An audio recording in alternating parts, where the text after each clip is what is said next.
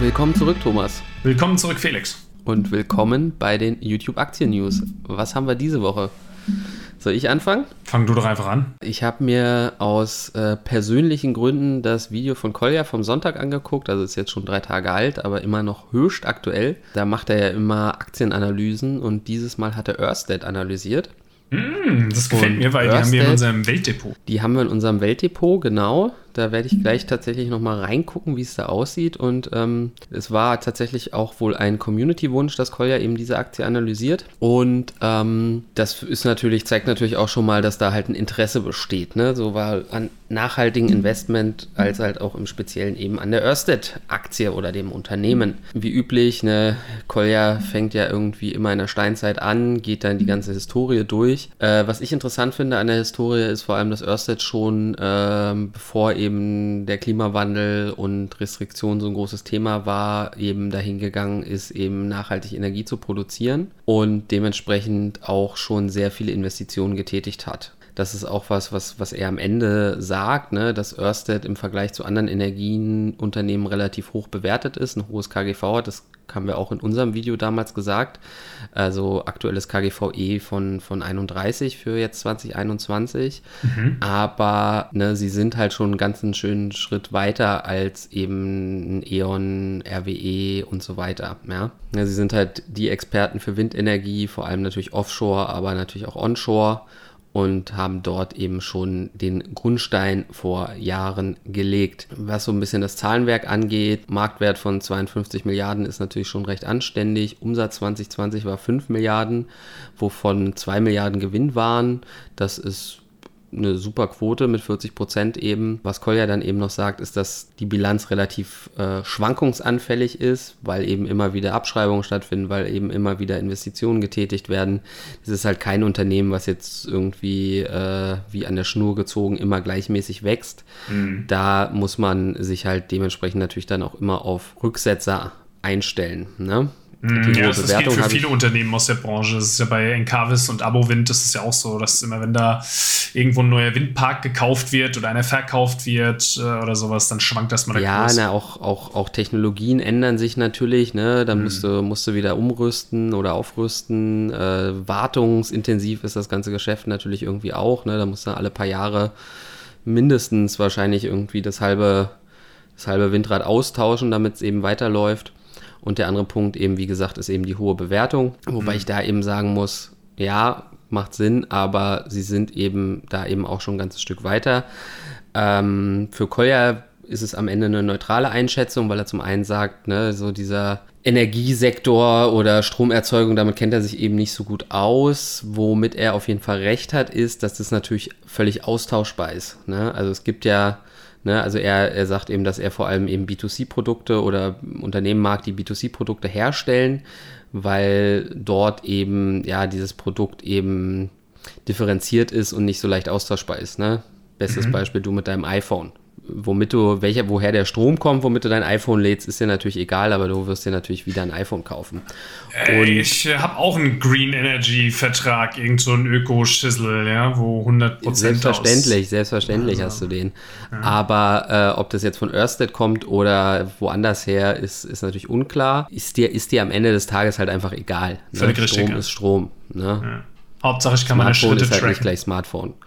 Und ähm, ein anderer Punkt noch, der eben aufführt, ist, dass es natürlich unklar ist, ob eben die Windenergie jetzt wirklich das ist, was jetzt das große Rennen macht, oder ob es da vielleicht äh, eher dahin geht, dass eben Solarenergie oder was auch immer dann irgendwie das Rennen macht, ne, weil es eben so äh, effektiv und kostengünstig wird, dass, dass so eine Windenergie damit dann obsolet wird. Aber ist Ørsted ausschließlich im, im Windbusiness oder haben die, äh, haben die auch eine Solarsparte?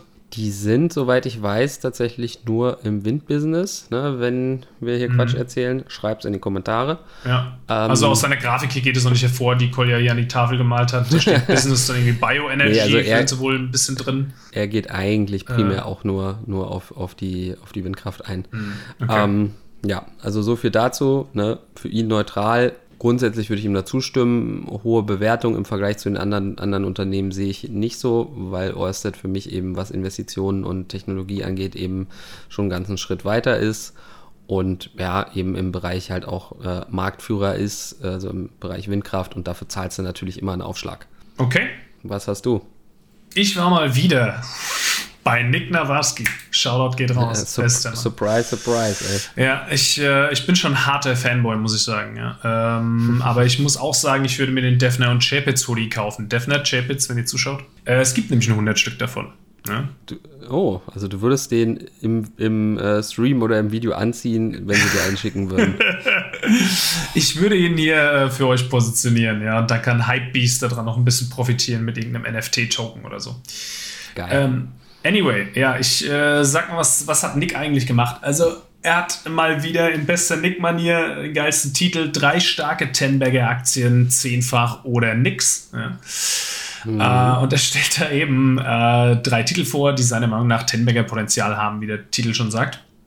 Äh, eins mal ganz kurz vorweg, das gilt nicht nur für Nick, sondern generell für die Content Creator, die wir uns hier anschauen. Ne? Wir wollen natürlich nicht nur deren Inhalte äh, wiedergeben, sondern euch natürlich auch dazu animieren, euch die Videos vielleicht auch mal selbst anzuschauen, wenn ihr die Zeit habt. Es geht ja darum, ne, wenn euch jetzt ein Thema im Speziellen anspricht, äh, du verlinkst die Videos ja auch immer, dann könnt ihr euch da dann eben noch detaillierter reinziehen. Ne? Ich meine, wer hat eben schon diese Zeit, sich diese ganzen Videos anzugucken?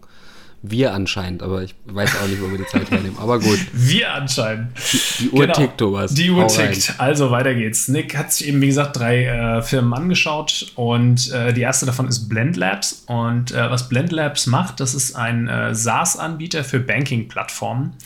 Und SaaS hat nichts mit Corona zu tun, also nicht das äh, SaaS-Virus, sondern das steht für Software as a Service. Und äh, damit ist gemeint, also es ist auch äh, unter anderem das, was mein Arbeitgeber macht, damit ist gemeint, dass du eine komplette Endkundenplattform anbietest äh, und die machen das eben für Banken. Ne? Das heißt, äh, du kannst als Bank zu denen gehen und äh, kannst sagen, hey, ich will eure Plattform für meine Endkunden und dann können die Endkunden zu einer zentralen Anlaufstelle kommen und da einfach ihre Kreditabwicklung machen und äh, bei Banken traditionell gesehen läuft es eigentlich eher so ab, dass du unterschiedliche Abteilungen hast. Das ist eine, die ist für Immobilienkredite zuständig, eine, die ist für Konsumkredite und was weiß ich. Und im Zuge der Digitalisierung und Transformation äh, hilft Blend Labs eben, diese Silo-Strukturen aufzubrechen und so einen zentralen, äh, eine zentrale Kundendatenbank anzulegen und dass es eben von beiden Seiten nur noch einen Knotenpunkt gibt zwischen Bank und Kunde. Ja? Das heißt, du loggst dich mhm. ein, ja, du sagst hier, ich will den Kredit konfigurieren, das, und das ist mein Einkommen oder ich will den und den Kreditrahmen oder was auch immer. Das wird alles über so eine cloudbasierte Software abgewickelt. Ja, wie heißt es? Datev ist irgendwie zwei Tage lang down gewesen, ne? Also, ne, die machen so Lohnabrechnungen und so weiter. Mhm. Ähm, also so cloudbasiert, zentralisiert bei einem Anbieter. Ist hm, nicht immer halt geil. Immer so, ja. Ist eben nicht immer geil. Und wenn ich da so an Banken denke, schwierig. Ne? Also da wird es ja dann auch wirklich schon äh, sehr, sehr kritisch. Ne? Also Daten sind super sensibel und da darf natürlich auch wirklich nichts schiefgehen. Andererseits natürlich, wenn ich mir die äh, Website der Deutschen Bank angucke, denke ich mir so, ja, ihr könnt da durchaus mal ein bisschen Hilfe gebrauchen. Aber gut, was, was ja, hat denn noch? Hat, also äh, ich glaube, soweit ich, also, soweit ich weiß, hat noch kein Server-Crash äh, irgendwie zum Untergang eines Unternehmens geführt. Bisher noch nicht, aber wenn das alles äh, zentralisiert, weißt du, alle Wir gehen jetzt mal nicht davon aus. Da, e egal. Was hat Nick noch hier? Äh, willst du nicht noch hören, was es mit der Aktie auf sich hat? Ich bin, ich bin jetzt schon nicht überzeugt, aber gut. Du bist jetzt schon nicht überzeugt. Okay, ich fasse es kurz. Zu überstimmen. Also, momentan ist äh, Blend Labs eben auf Immobilienkredite spezialisiert, aber der Markt ist halt potenziell einfach riesig ne, für Immobilienkredite, Autokredite und was weiß ich. Das kannst du ja auf alle möglichen anderen Produkte übertragen. Er ist halt vor allem auch irgendwie vom CEO überzeugt, weil äh, in dem seinem Vertrag steht eben drin, du kriegst eine fette Provision, wenn du es schaffst, dass sich die Aktie verzehnfacht. Und das ist halt ähnlich wie bei Tesla. Ne, man sagt halt, okay, der mhm. Typ ist ambitioniert, der, äh, der will natürlich dieses Ziel erreichen. Heute hätten eigentlich Quartalszahlen kommen müssen. Äh, also zum Zeitpunkt, wo wir dieses Video aufnehmen, sind die noch nicht draußen, aber dann könnt ihr mal in den Kurs reinschauen und gucken, äh, wie es sich entwickelt hat. Das zweite ist Nextdoor, hast du vielleicht schon mal gehört. Das ist ein äh, Social Network für Nachbarschaften. Ja, also da können sich zum Beispiel mhm. die Leute in Berlin-Friedrichshain darüber austauschen, in welcher Bar es den besten Avocado-Toast Spiced Latte gibt oder so. ähm, oder bei wem wieder in den Keller eingebrochen wurde und das Fahrrad geklaut. Und die sind eben über einen Spec an die Börse gegangen. Und da wird Nick so ein bisschen hellhörig, weil Specs äh, zwar ich glaube 65 Prozent waren es 2020, die es geschafft haben, profitabel zu werden. Aber Äh, nur 7% haben den Nasdaq outperformed mhm. und äh, sind damit in Nicks Augen Garbage. Und daher hast du ja, eben doch so viele, ja. Also, ich, also äh. 65%, also ich hätte ja gedacht, äh, 80% äh, machen die Grätsche nach einem Monat, aber gut, okay. Um, ähm, anyway, also Specs, äh, da hast du ja meistens danach, dass nach dem Despecking äh, eben der Aktienkurs erstmal drastisch runtergeht. Und ich glaube, nachdem was er gesagt hat, hätte äh, Nextdoor auch diesen, diese Woche despeckt werden müssen. Er meint halt, die haben momentan 30 Millionen aktive Nutzer im Monat. Das ist halt äh, ein Sechstel von dem, was Facebook hat. Ja, was äh, für ein Unternehmen, was noch im Wachstum befindlich ist, auf jeden Fall schon mal eine extrem gute Zahl ist.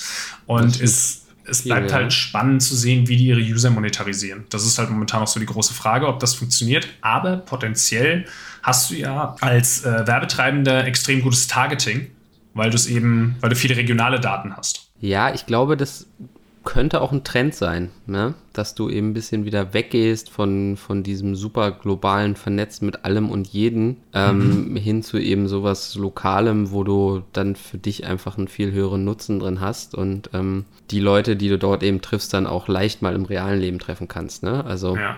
Das ist interessant, ja, okay. dass du das sagst, weil die Leute haben auch ein bisschen irgendwie die Schnauze voll von äh, Bad News aus aller Welt und äh, also weißt du, so Social Media und, und Google ja, und sowas ja, haben genau. zu einer globalen Übersättigung und Überreizung auch geführt.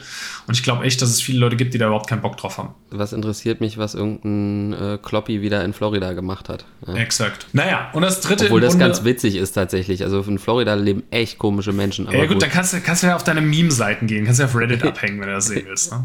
Äh, so, ich mach's kurz. Ähm, das dritte im Bunde ist äh, Global E Online. Äh, Global E ist ein Lokalisierungsanbieter für E-Commerce. Ja, ist simpel zusammengefasst, mhm. oder wahrscheinlich ein richtig dummes Beispiel, aber sagen wir mal, Rewe will mit seinem Online-Shop nach Guatemala expandieren, ja, oder realistischer vielleicht nach Spanien. Ja.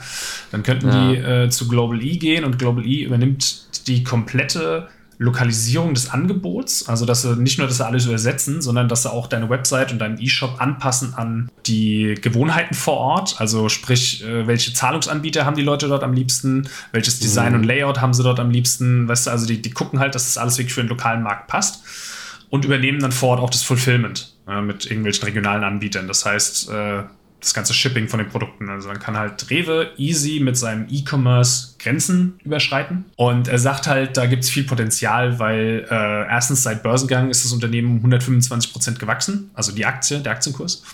Das war vor einem Jahr, glaube ich. Und äh, es gibt noch extrem viele unerschlossene Märkte wie, was weiß ich, Asien, Afrika, Australien, Lateinamerika.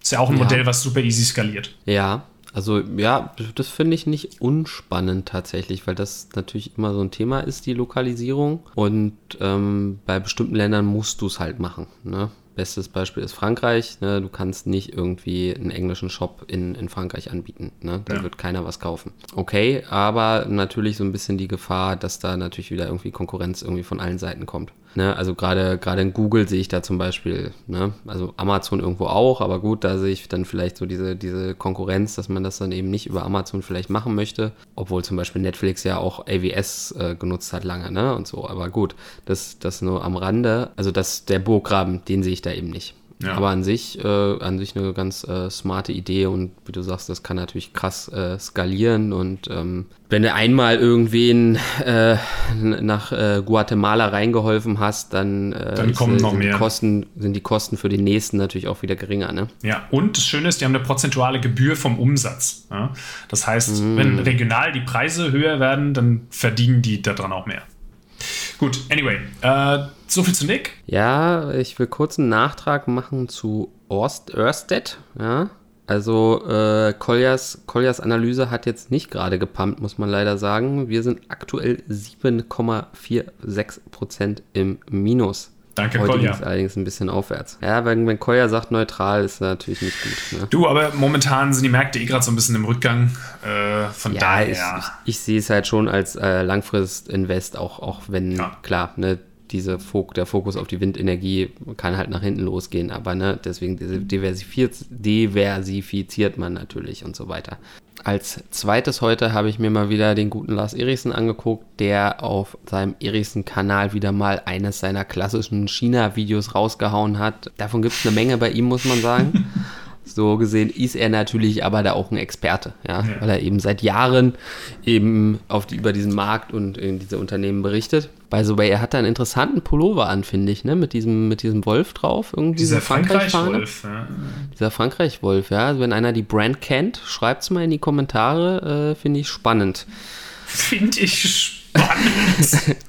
Finde ich spannend, gefällt mir. Also, Würde ich mir müssen, kaufen. Wir müssen, ne? ja bei der, wir müssen ja bei der Young Demographic irgendwie so ein bisschen ziehen, ja. Und du hast gerade echt äh, uns da selbst einen riesigen Stein in den Weg gelegt. Äh.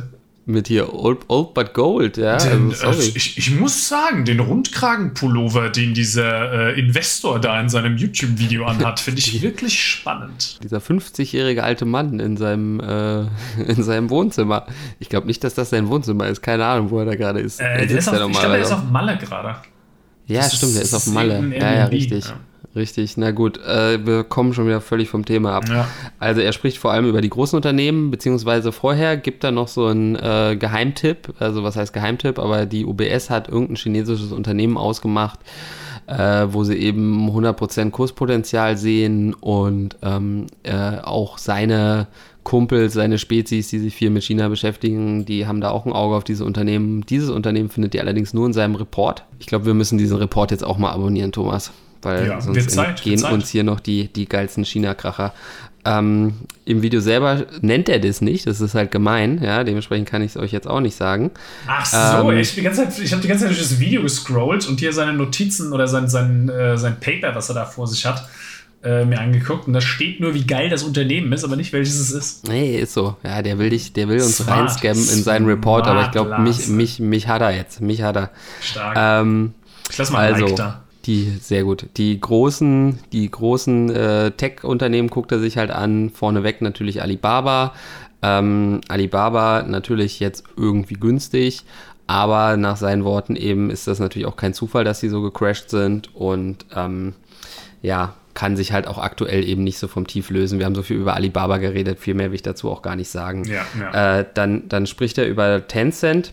Tencent äh, sieht er als noch stärker unterbewertet an als äh, Alibaba. Ähm, bei Tencent ist es für ihn so, dass eben die Abwertung oder der, der Kursrutsch ausgelöst wurde durch eben diese Gaming-Regulierung in China, die ja auch wirklich völlig Banane ist. Ne? Die dürfen ja irgendwie nur noch zwei Stunden am Tag zocken und, und alles mit ID und es ist ja ist für uns wieder unvorstellbar, dass, dass man so hart irgendwie in das Privatleben der Leute eingreift und so krasse Vorschriften macht. Aber er sagt, dass dieser Abschlag eben für ihn zu groß ist, weil A, wird Gaming jetzt auch in China nicht sterben und ich meine, wir reden ja hier, also ne, Tencent ist ja an sich auch irgendwo eine Beteiligungsgesellschaft, ist ja irgendwo so ein bisschen der Gaming-ETF, ne, die haben ja Anteile von Activision Blizzard, ähm, Riot und so weiter und so weiter und diese Unternehmen sind natürlich nicht nur in China äh, tätig, ja, Ja. also ne, Fortnite, League of Legends und so weiter haben die meisten von euch wahrscheinlich schon mal gehört und das wird auch in Europa und den USA natürlich gespielt und sehr viel Geld damit verdient. Als drittes geht er eben auf JD.com ein und JD.com sagt er, okay, ja, ist zwar kleiner als Alibaba, ist ein relativ ähnliches Geschäftsmodell. Ich nehme es immer so wahr, dass die nicht ganz so viel äh, Fake-Produkte und so weiter haben, ne? also ein bisschen höheren Qualitätsstandard haben. Die haben auch äh, mittlerweile Supermärkte, wo es dann so Roboterautos gibt, habe ich glaube ich an anderer Stelle schon mal erzählt, die dann zum Endkunden fahren und da die Lebensmittel hinbringen. Ne? Also es ist jetzt keine kleine Klitsche, will ich damit nur sagen. Ne? Also sie sind schon technologisch ganz weit vorne. Und ähm, er sagt eben, ja, wenn man sich jetzt die genauen Zahlen anguckt, ist sie nicht äh, niedriger bewertet als Alibaba, aber ähm, das liegt für ihn vor allem daran, weil sie eben so viel in ihr eigenes Logistiknetzwerk gesteckt haben. Und es war wohl so, dass im ersten Lockdown in China äh, die ganzen Handelsketten, äh, Lieferketten zusammengebrochen sind und JD.com war das einzige Unternehmen, was dann wirklich noch delivered hat. Ja? Dazu muss ich sagen, ich habe JD.com selber im Depot. Ich habe auch Tencent. Äh, Tencent ist auch deutlich härter abgestraft worden. Ne? Also JD.com hält sich relativ wacker, muss ich sagen. Und ähm, wenn ich mich recht entsinne, habe ich die auch tatsächlich gekauft, weil ich halt irgendwie vor drei, vier Jahren da schon mal ein Video von Lars gesehen habe und mir gedacht habe, ja, kann mich, kann mich Macht überzeugen, Sinn. diese Argumente.